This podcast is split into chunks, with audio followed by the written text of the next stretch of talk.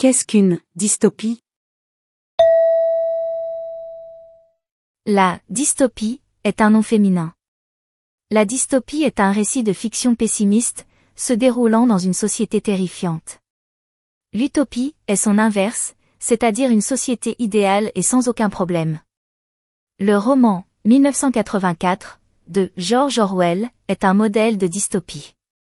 Un autre exemple de dystopie serait une société où toutes les personnes parleraient uniquement le français, et rien d'autre.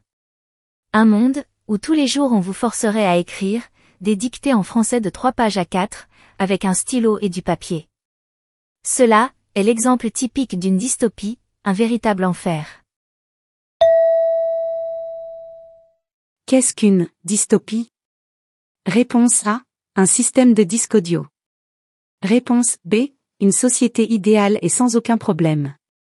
Réponse C. Des exercices de dictée avec un stylo et du papier.